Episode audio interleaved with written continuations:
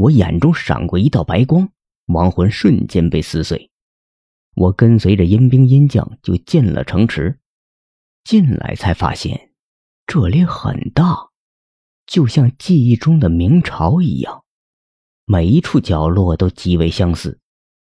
我有些恍惚，如同回到了过去一样。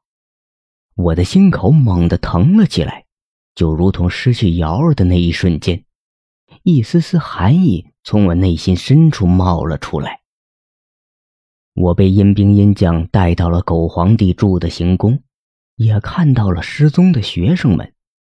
学生们的状态不是很好，看起来有些呆滞。我注意到了学生们的后脑勺似乎有东西，一查才知道是根长针。我举起手，道气汇聚在我的手指间。我在学生们的后脑勺周围点了点，长针自动的飞了出来。学生们的神情才逐渐清醒。这是锁魂针。这，这是哪里？学生们很惊慌，他们发现了这里的诡异之处。旁边就是狗皇帝的寝宫，也是瑶儿上吊的地方。别怕。你们被阴兵阴将带进了阴城，我会带你们出去的。学生们胆颤的看着我，没说话。我也没有介意，走到了旁边。中间放置两副血红色的棺材，一副刻着巨龙，一副则是凤凰，这是代表皇帝和皇后身份的特征。我嗅了嗅，空气中似乎漂浮着淡淡的怪味儿，像是生锈的味道。我走到两副棺材中间，将手放在棺材盖上，闭上了眼睛。过了会儿，我猛地睁开眼，右手凝聚了股力量，狠狠朝着凤棺打了下去。凤棺瞬间炸成两半，棺材里躺着位和瑶儿一模一样的女人，她的额头上被贴了符箓，这是还生符，在符箓上还写了瑶儿的生辰八字。我阴冷的看着眼前这具女尸，不出所料的话，龙棺里应该是狗皇帝。我没犹豫，直接将女尸和狗皇帝给毁了。若是还生符起效了，女尸就会彻底代替瑶儿，瑶儿就会成为一个没有面目的行尸。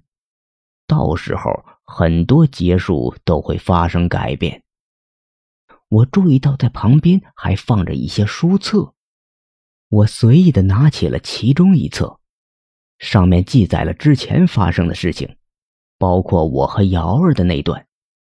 我心猛地揪了起来，当中提到了死人经，看到末尾时却没了。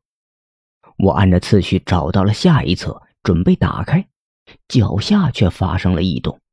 我抬头看了下。行宫要倒了，不少的木屑掉了下来。学生们也觉察到了，纷纷跑向我：“你，你真的可以救我们？”我点头，没有过多解释。信不信全在他们。